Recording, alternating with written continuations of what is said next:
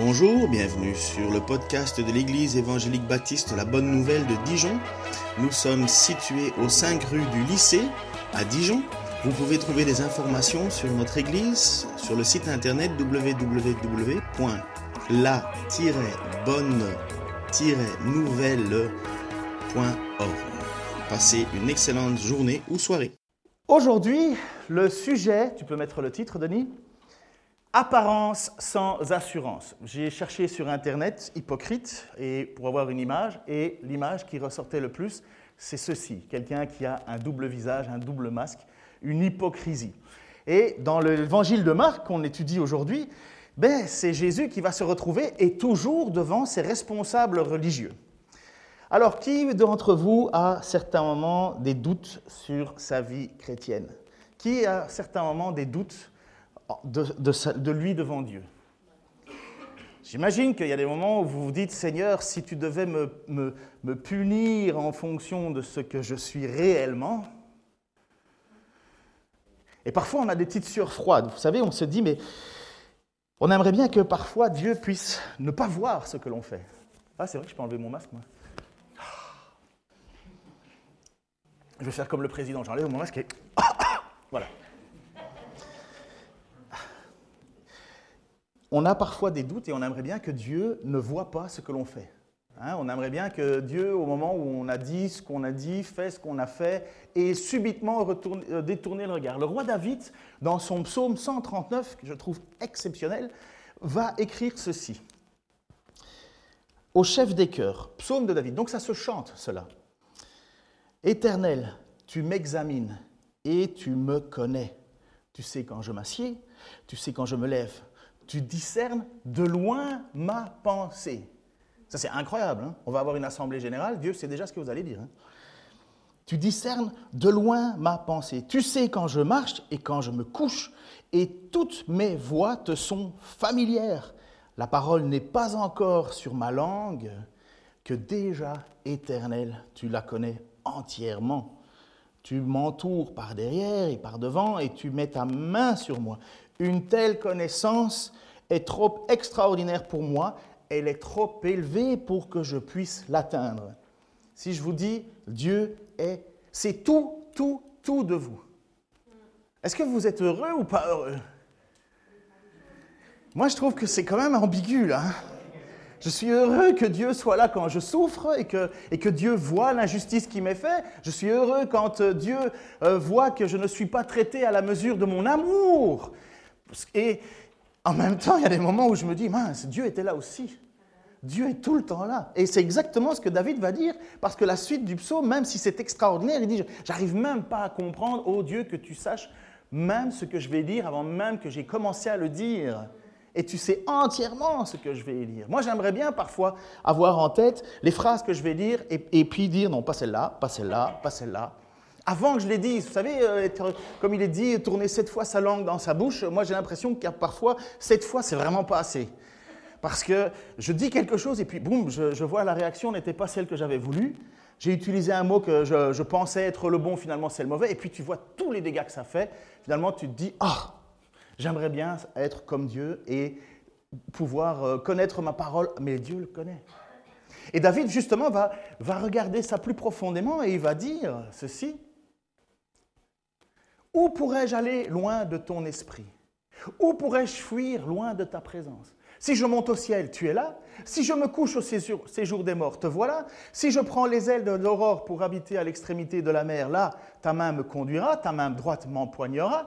Si je me dis au moins les ténèbres me couvriront, la nuit devient lumière autour de moi, même les ténèbres ne sont pas obscures pour toi. La nuit brille comme le jour et les ténèbres comme la lumière.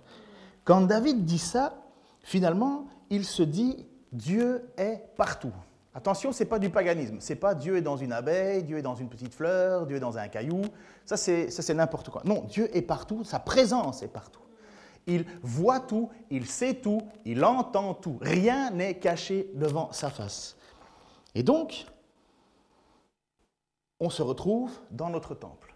Jésus, qui est là, devant ses responsables religieux, qui sont des élites. C'est des personnes que l'on regarde avec respect.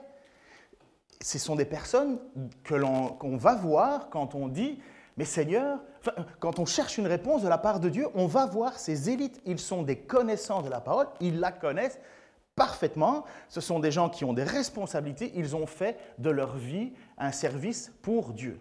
Mais pourtant, voilà ce que Jésus va dire à leur sujet dans notre évangile de Marc. avant de mettre l'image à temps, on est au mercredi. Vendredi, Jésus va être cloué sur une croix. Mais là, dans l'évangile de Marc, comme je vous ai dit, c'est, la, fin, c'est vraiment jour par jour, heure par heure presque. Jésus s'est fait questionner. Ah, d'abord, Jésus est rentré triomphalement dans Jérusalem, on l'a accueilli comme un roi. Il est rentré dans le temple, il a regardé ce qu'il y avait dans le temple, il est parti, il n'a pas dit un mot. Le lendemain matin, il s'est réveillé, il a vu un figuier, il a maudit le figuier. Euh, il est reparti au temple, il a chassé les vendeurs du temple, il a, il a dit, vous avez, vous avez fait de la maison de mon père une, maison, une caverne de voleurs. Puis il repart, en rentrant à la maison, il voit que le figuier, euh, un des apôtres voit que le figuier a, été desséché et qu'il est mort sur place. Le lendemain, Jésus retourne de nouveau au temple et là, il se trouve devant ces fameux hommes, euh, ces, religieux. Donc on est, on est le mercredi et ce jour-là, les religieux cherchent un prétexte pour faire tuer Jésus parce qu'ils n'ont pas le droit de le condamner eux-mêmes. Les Romains interdisent aux Juifs de mettre des sentences de mort. Donc il faut trouver une excuse pour aller vers les, Romains en disant Regarde ce qu'il a dit, regarde ce qu'il a dit. Et selon notre loi, il doit mourir. Et ils cherchent donc un prétexte pour faire mourir Jésus. Il y a eu la question sur faut-il payer l'impôt, euh, finalement la résurrection, et puis, où j'en oublie un? Euh, vous étiez là pourtant. Hein le, euh, le divorce, mais ça c'est pour résurrection. Bon, il va revenir. Et puis après ça, Jésus va poser la question en finant, mais qui est le Messie selon vous? Il est un descendant de David ou il est, ou il est au-delà de David? Et c'est là où finalement il essaie de leur montrer que le Messie est plus qu'un descendant de David, il est aussi le Seigneur de David. Et là, Jésus va maintenant donner son avis sur ces religieux. Et je peux vous assurer que moi, c'est ce qui m'a amené à la conversion. Parce que pour moi, toute l'Église et le Bataclan, c'était une bande d'hypocrites. J'ai été faire des, comme tout le monde, j'ai eu suivi un cursus euh, euh, pour faire plaisir à ma grand-mère et compagnie. Pour moi, tout ça, ça sentait la fausseté à mort. C'était, euh, c'était nul. Et j'avais une rage contre ces gens parce que finalement, pour la petite idée que j'avais de Dieu, je trouvais que Dieu était magnifique, mais je trouvais que les gens faisaient, étaient hypocrites ça ne veut pas dire que je suis parfait, mais s'il y a bien un truc que je déteste, c'est l'hypocrisie. Et regardez ce que Jésus va dire au sujet de ces gens. Il, disait, il leur disait, donc Jésus enseigne maintenant à ses disciples et à ses apôtres, toujours dans le temple, Attention aux spécialistes de la loi qui aiment se promener en longue robe et être salués sur les places publiques. Ils recherchent les sièges d'honneur dans les synagogues et les meilleures places dans les festins. Ils dépouillent les veuves et euh, de leurs biens tout en leur... Pardon. Ils dépouillent les veuves de leurs biens tout en faisant pour l'apparence de longues prières. Ils seront jugés plus sévèrement. Boum Voilà ce que Jésus enseigne.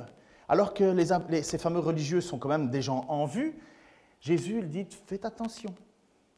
Faites attention, ils seront jugés plus sévèrement. Se promener, et ça vous devez le savoir, hein, j'imagine que ça vous est déjà arrivé, se promener, bon pour eux avec une longue robe, aujourd'hui se promener avec une longue robe pour un gars c'est particulier, hein, on va dire. Mais à l'époque, à l'époque, c'était un habit de cérémonie religieuse. Avoir cette longue robe, c'était montrer une certaine prestance, un honneur. Et moi, je me souviens, quand j'étais plus jeune, on allait euh, pendant deux mois à la côte belge et donc le, matin, euh, on faisait n'importe quoi, l'après-midi, on passait toute la journée à la plage et le soir, on s'habillait pour sortir. Et je sais très bien que j'avais une autre attitude, une autre pensée parce que j'avais des beaux habits. Parce que je me sentais quelqu'un d'autre, parce que j'avais des beaux habits. Si vous marchez dans la rue, vous pouvez voir qu'il y a des personnes, ils ont l'identité de leurs vêtements et vous changez de vêtements, ils changent d'identité. Moi, personnellement, j'ai quand même un peu plus de retenue si je mets un costume cravate que si je suis en short et en tongs sur la plage. Et on a une expression pour ça qui dit l'habit ne fait pas le moine. Mais nous avons, et vous pouvez le savoir, je le sais, vous le savez, j'imagine, en fonction de certains habits, on a une certaine attitude. Eh bien, c'est ce qu'on appelle aussi en milieu euh, africain avoir la sape. C'est finalement, tu, as des habits d'une apparence extraordinaire, tu es toujours le même, mais tes habits donneraient quelque chose de, plus, magnifique quelque part. Eh bien, eux, ils ont ça. Ils ont ce sentiment. Ils ont ce sentiment que cet habit leur donne une respectabilité. Et c'est pour ça qu'il dit, euh, ils veulent être salués dans les grandes places publiques. Jésus nous dit justement de faire attention à eux, parce qu'ils aiment cette reconnaissance publique. Ils aiment la notoriété. Ils aiment qu'on les salue avec révérence. Bon maître, bonjour mon père, ou bien bonjour sa seigneurie, ou bonjour pasteur. Combien de gens ne courent pas derrière un titre? Personnellement, ça me met mal à l'aise quand on me dit bonjour pasteur. Je m'appelle Ken, Kenneth pour être exact. L'apôtre Paul s'appelait apôtre Paul, mais Paul, tout le monde l'appelait Paul. Moi, Paul, virgule, apôtre. Pasteur n'est qu'une fonction. Est-ce que moi, je vous appelle personnellement en disant Pascal, musicien, musicien Pascal, ou, cuisinier, cuisinier euh, euh, Manu, ou peu importe. On ne s'appelle pas comme ça. C'est une fonction. Maintenant, cette fonction, elle ne doit pas être dénuée d'une certaine euh, reconnaissance. Mais il faut faire attention parce que eux, ils cherchent à ce que leur nom soit donne une certaine prestance. Écoutez ce que dit dans Matthieu, donc je vous ai déjà dit, les évangiles synoptiques, c'est le fait qu'on regarde ensemble. Matthieu est beaucoup plus précis à ce niveau-là. Matthieu 23, versets 5 à 12, dit, dit ceci. Toutes leurs actions, ils les font pour se faire remarquer des hommes. Ainsi, ils portent de grands phylactères et allongent les franges de leurs vêtements. Phylactère, c'est l'endroit où on mettait la parole de Dieu. Donc, euh, s'ils pouvaient mettre une boîte en carton, ils auraient mis quoi. Ils aiment occuper les meilleures places dans les festins et les sièges d'honneur dans les synagogues. Ils aiment être salués sur les places publiques et être appelés par les hommes maître, maître, ou rabbi, rabbi. Mais vous, ne vous faites pas appeler maître, car un seul est votre maître, c'est le Christ. Et vous êtes tous frères. N'appelez personne sur la terre votre Père, car un seul est votre Père, c'est celui qui est au ciel. Ne vous faites pas appeler chef, car un seul est votre chef, c'est le Christ. Le plus grand parmi vous, vous euh, sera votre serviteur. Celui qui s'élèvera sera abaissé, et celui qui s'abaissera sera élevé. Vous prenez deux pasteurs, un en costume cravate, heureusement l'époque change, un en costume cravate, que l'on appelle docteur. Et vous prenez un tout petit bonhomme de rien du tout, qui n'a pas d'apparence extraordinaire, qui, qui parle mal en public, qui est peut-être même un peu difforme, et on va le regarder en se disant, c'est pas vraiment lui que je veux suivre. C'est exactement le problème de l'église de Corinthe l'apôtre Paul parle mal en public. Et les Corinthiens, ils ne veulent pas d'un gars qui parle mal en public. Ils veulent quelqu'un qui a de la prestance. Ils veulent, ça c'est mon pasteur. Que le gars ait une attitude honnête, droite devant Dieu, c'est pas ça qui compte. C'est que c'est mon pasteur. Mais c'est pas comme ça que Paul va dire. C'est pas comme ça que Jésus va dire. Et nous, Combien de fois encore on n'ose même plus dire Vous voyez un, homme de l'Église catholique qui dit Mais comment je dois vous appeler? Appelez-moi mon père. Et moi je dis Mais non, non. Bibliquement, je t'appellerai pas mon père, tu n'es pas mon père, il n'y a qu'un seul qui est mon père. D'abord, il y a mon père de chair, il s'appelle Harold, et puis mon deuxième père, mon premier père, c'est Dieu, mais je ne t'appellerai pas ni maître, ni mon père, ni chef. Évidemment, au boulot, c'est différent. Hein. Chef, chef, oui, chef. Ça, c'est à la police. Je me souviens, on embêtait tous les chefs comme ça. Chef, chef, le chef a toujours raison. Hein. Enfin bref. Ou bien, qu'est-ce qui nage bien, le chef? Fameuse phrase de la septième compagnie. Oh, qu'est-ce qui nage bien, le chef? Enfin bref, je m'éloigne. Jésus nous dit de ne pas faire cela. Ne pas faire cela. Ne pas chercher cela. Parce que justement, c'est le meilleur moyen de vivre dans une façon que Dieu ne veut pas. Je suis pasteur, mais je suis Ken. Ma fonction, c'est d'être pasteur. Mais combien court derrière les titres? Rien de nouveau sous le soleil, nous dirait, nous l'Ecclésiaste. Il n'est pas interdit de l'avoir de la reconnaissance pour des personnes. À l'école, on appelle professeur, professeur. Bien qu'aujourd'hui, il y a une mode où on, où on donne le maître. On entend bien que pour, pour notre jeune... Qui, qui, était, qui a été professeur ici aussi encore à l'époque? Voilà, un, deux, trois. Gisèle aussi, derrière, voilà. Donc, j'imagine que quand on vous appelle maître, vous ne vous sentez pas le centre du monde. Au moins, tentez d'essayer de gérer la classe pendant les 50 minutes qui vous, sont attribuées. attribuées. Donc ce n'est pas mauvais. À l'hôpital, d'appeler quelqu'un docteur, c'est mieux. Enfin, je veux dire, mais dans l'Église, en nord, nord-américaine, je suis étonné du nombre de gens qui aiment mettre sur leur carte de visite PhD. Un PhD. Et puis tu grattes un peu. PhD, ça veut dire un doctorat. Tu grattes un peu, et je le connais personnellement le cas, elle a un doctorat, la madame, elle se présente comme docteur, mais en fait c'est un docteur en biologie. Elle n'est pas docteur en théologie. Et alors, mais vous comprenez, c'est bien de mettre docteur. Ah, mais ça veut dire qu'elle est capable d'étudier, oui. Mais je me souviens qu'un jour j'ai eu une discussion avec elle, et euh, moi qui avais lu deux, trois petits livres euh, avant, parce que j'ai eu un, cours, je lui ai posé une question qui me semblait être une question hyper banale en théologie. Je l'ai vu, mais perdre ses moyens, quoi. Vous comprenez que pour moi, le mot docteur, il avait perdu tout son sens pour elle. Hein. Mais combien ne veulent pas encore aujourd'hui avoir un titre de reconnaissance?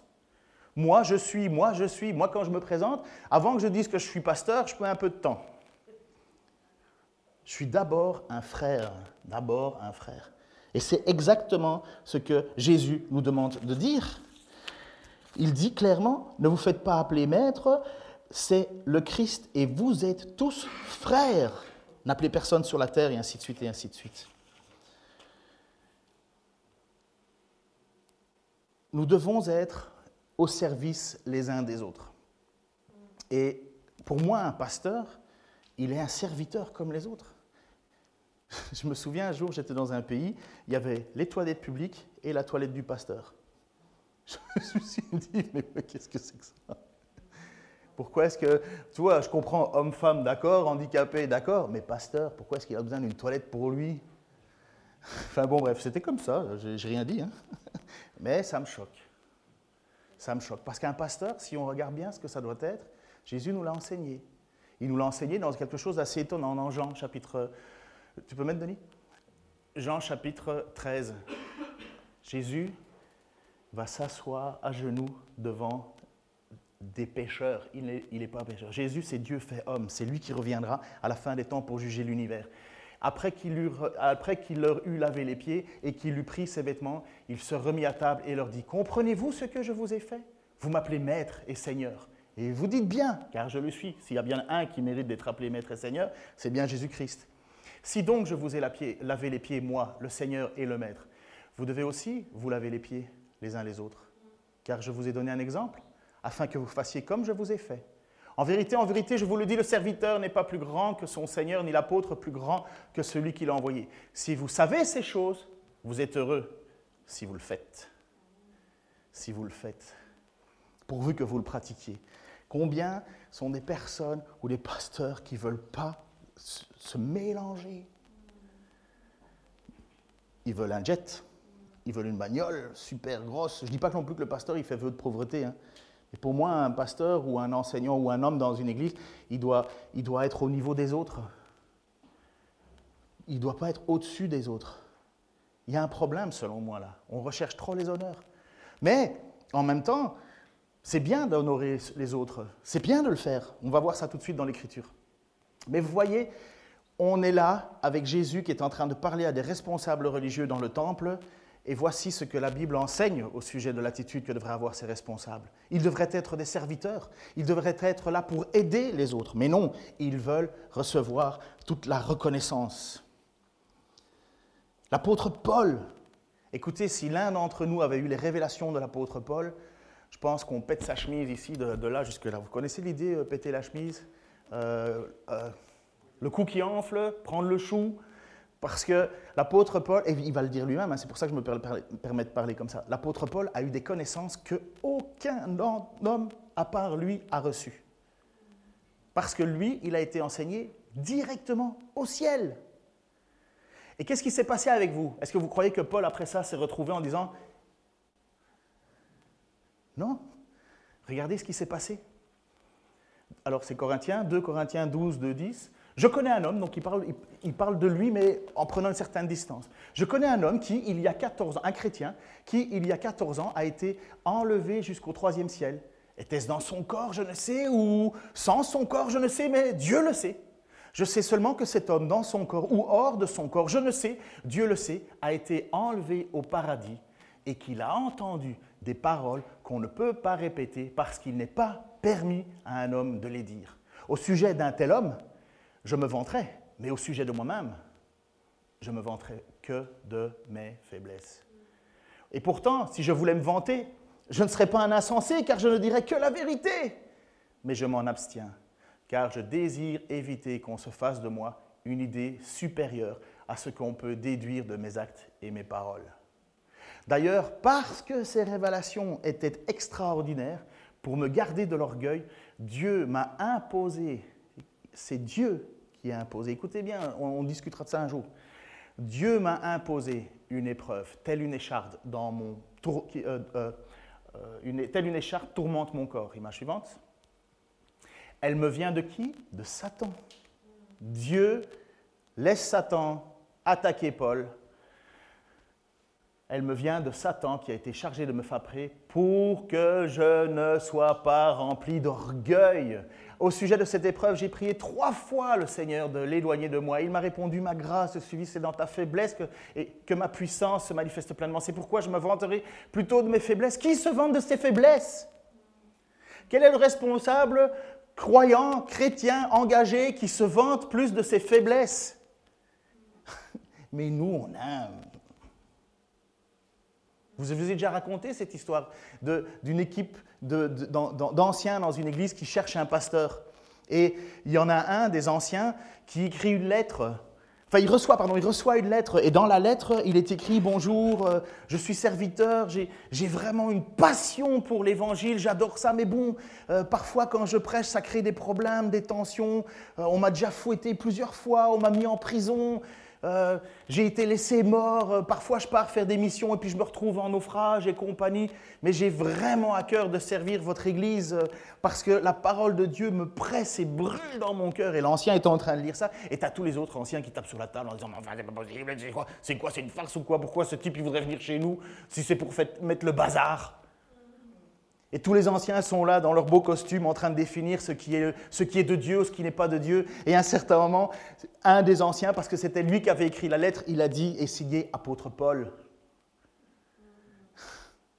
Mais si Jésus viendrait au milieu de nous, est-ce qu'on l'accueillerait? On a tellement d'idées là. Et malheureusement, ce sont ceux qui sont le moins proches de Dieu qui font bien souvent plus de lois dans les églises. C'est terrible. Et c'est exactement ce que Jésus voit et dénonce dans ce temple. Ce sont des gens qui ont le cœur sec, qui sont à la tête de l'église, euh, du temple. Et voici, ils aiment se promener, Marc 12, 38, 39. Ils aiment se promener en longue robe et être salués sur les places publiques. Ils cherchent les sièges d'honneur dans les synagogues et les meilleures places dans les festins. Je sais qu'autrefois, il était de bon ton d'avoir un, un homme de l'église à table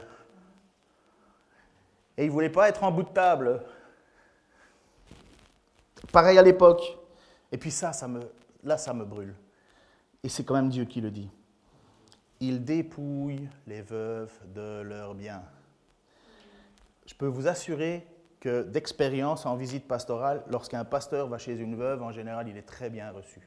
Des petits gâteaux, du café, des super plats à manger. Je veux dire qu'il y a quelque chose qui fait qu'elles sont des proies faciles. C'est terrible de dire ça, hein, mais elles sont des poids faciles. La solitude dans laquelle elles vivent fait qu'elles recherchent quelque part une certaine présence, une certaine, une certaine confiance, et que l'homme normalement religieux donne, parce que il est de Dieu cet homme-là. Vous avez déjà vu, j'imagine, que bien souvent, beaucoup de, dames qui, dans les, bâtiments, sont des dames très, bâtiments de l'Église catholique romaine, sont très engagées. Elles ont, une fois leur veuvage, une fois qu'elles sont veuves, elles, donnent tout, tout, tout. Mais à l'époque, c'était pareil. Et pire, les religieux faisaient d'elles leur proie. Mais vous savez, c'est totalement humain. Hein. Remets l'image suivante. Vous connaissez l'histoire de Liliane Bettencourt? Euh, Non, je pense, que j'avais une image avec... Euh, voilà. Il dépouille les veuves de leurs biens. Vous connaissez l'histoire de Bettencourt? Euh, Madame Bettencourt, c'est elle qui était la descendante des produits euh, L'Oréal. Euh, valeur estimée, je crois qu'on parlait de 30 millions d'euros. C'est 30 milliards d'euros, pardon, 30 milliards d'euros. 30 millions, c'est quoi aujourd'hui? 30 milliards d'euros. Et voilà tous des gens qui ont été dans le giron pour profiter de sa faiblesse. Et puis voilà les personnes qui ont été condamnées, condamnées parce qu'elles ont voulu gratter de l'argent à cette veuve. Et la fille, la propre fille, j'ai pris ça dans un, dans un magazine, son père à la fille lui avait dit, fais attention, ils vont vouloir la, la prendre. Et elle dit ceci, c'est les dernières paroles de son père euh, avant qu'il meure, Monsieur L'Oréal, je crois. Euh, euh, Monsieur Bettencourt, pardon, euh, pense à elle si elle est écartée injustement plus tard. Et j'ai respecté son vœu. C'est pour ça que ses fils s'est battu, battu, parce que autour d'elle, des gens profitaient de son veuvage, de sa tristesse, de sa faiblesse. Et on appelle ça encore aujourd'hui un abus de faiblesse. Eh bien, cet abus de faiblesse était présent, présent dans le temple. Et j'ai cherché un peu sur Internet, je me suis dit, bon, c'est assez, on ne va pas en mettre plus. J'ai tapé pasteur, abus de faiblesse, veuve. Fou C'est là. C'est là. Mais on, on ne s'attendrait jamais de ça, de eux. Pourquoi? Image suivante, Denis. On ne s'attendrait pas à ça. Pourquoi? Parce qu'ils font de magnifiques prières. Lorsque je l'entends prier, j'ai les larmes aux yeux. Quand il prie, j'ai l'impression que ma foi n'est rien.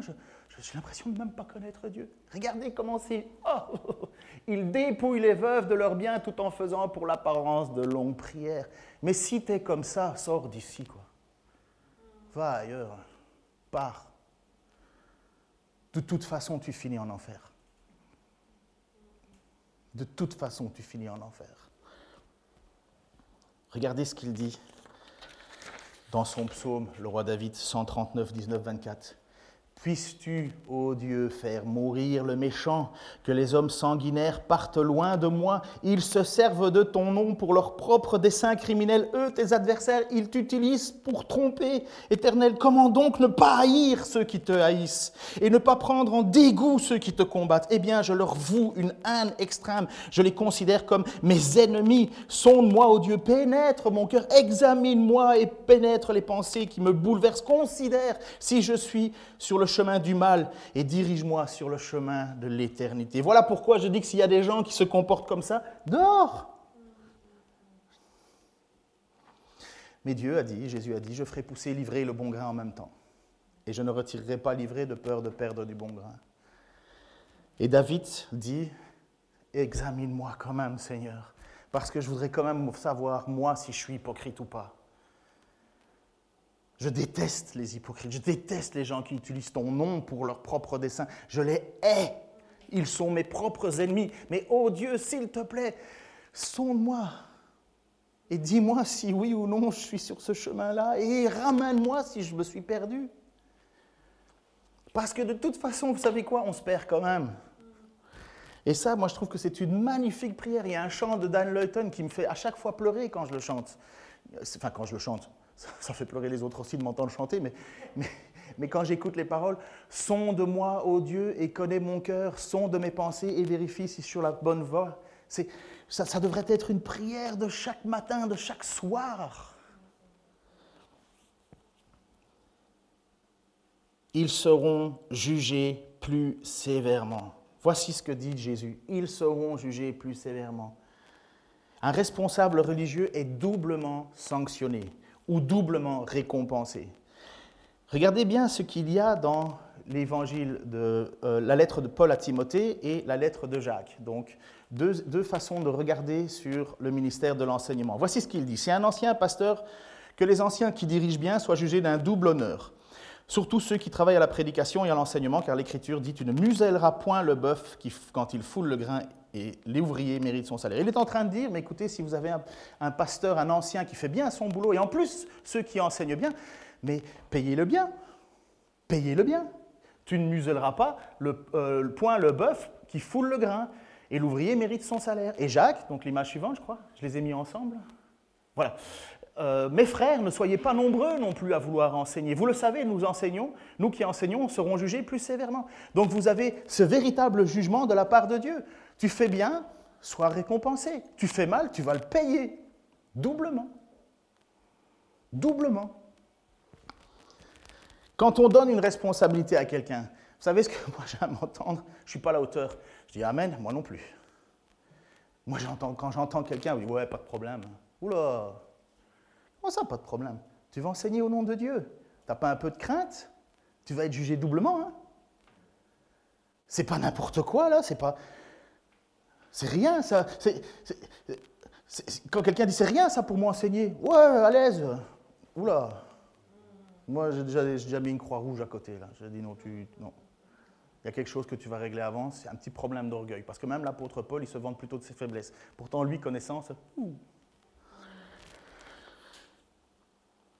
Et pourtant, il y a quelque chose qui est étonnant. Et je termine avec ça. Il y a quelque chose d'assez étonnant.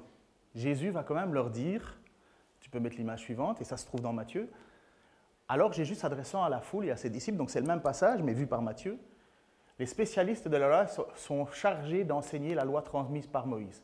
Faites donc tout ce qu'ils vous disent. Et réglez votre conduite sur leur enseignement.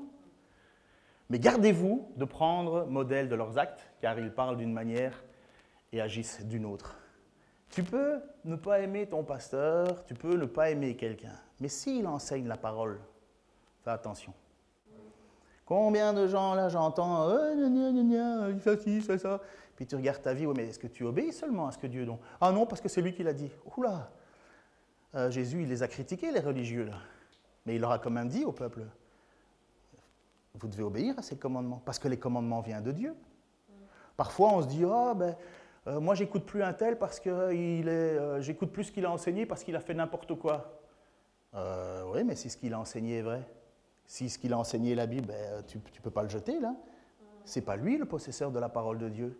Et c'est pour ça que Jésus va dire à un certain moment, les spécialistes de la loi et les pharisiens sont chargés d'enseigner la loi transmise par Moïse. Ça veut dire que ce n'est pas leur loi, c'est la loi de Dieu que Dieu a utilisée par Moïse. Faites donc tout ce qu'ils vous disent et réglez votre conduite sur leur enseignement. C'est quand même bizarre, hein, vous ne trouvez pas De Jésus qui les traite d'hypocrites, de, de, manipulateurs et ainsi de suite. Et en même temps, il va leur dire faites attention quand même parce que les paroles qu'ils disent, ça vient de Dieu. Je continuerai sur le prochain message parce que ça va être dans le même sens. Est-ce que vous savez ce que veut dire le mot sincère? Je n'ai pas compris. Dire la vérité, plus que ça, oui. Honnête, ouais, merci beaucoup. Authentique, ouais.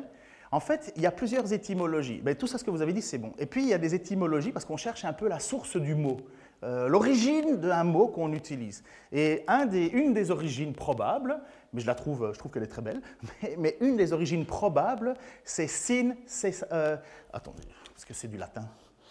Euh, sin sera, sin sera, sans cire. Sin, sans, sera, cire.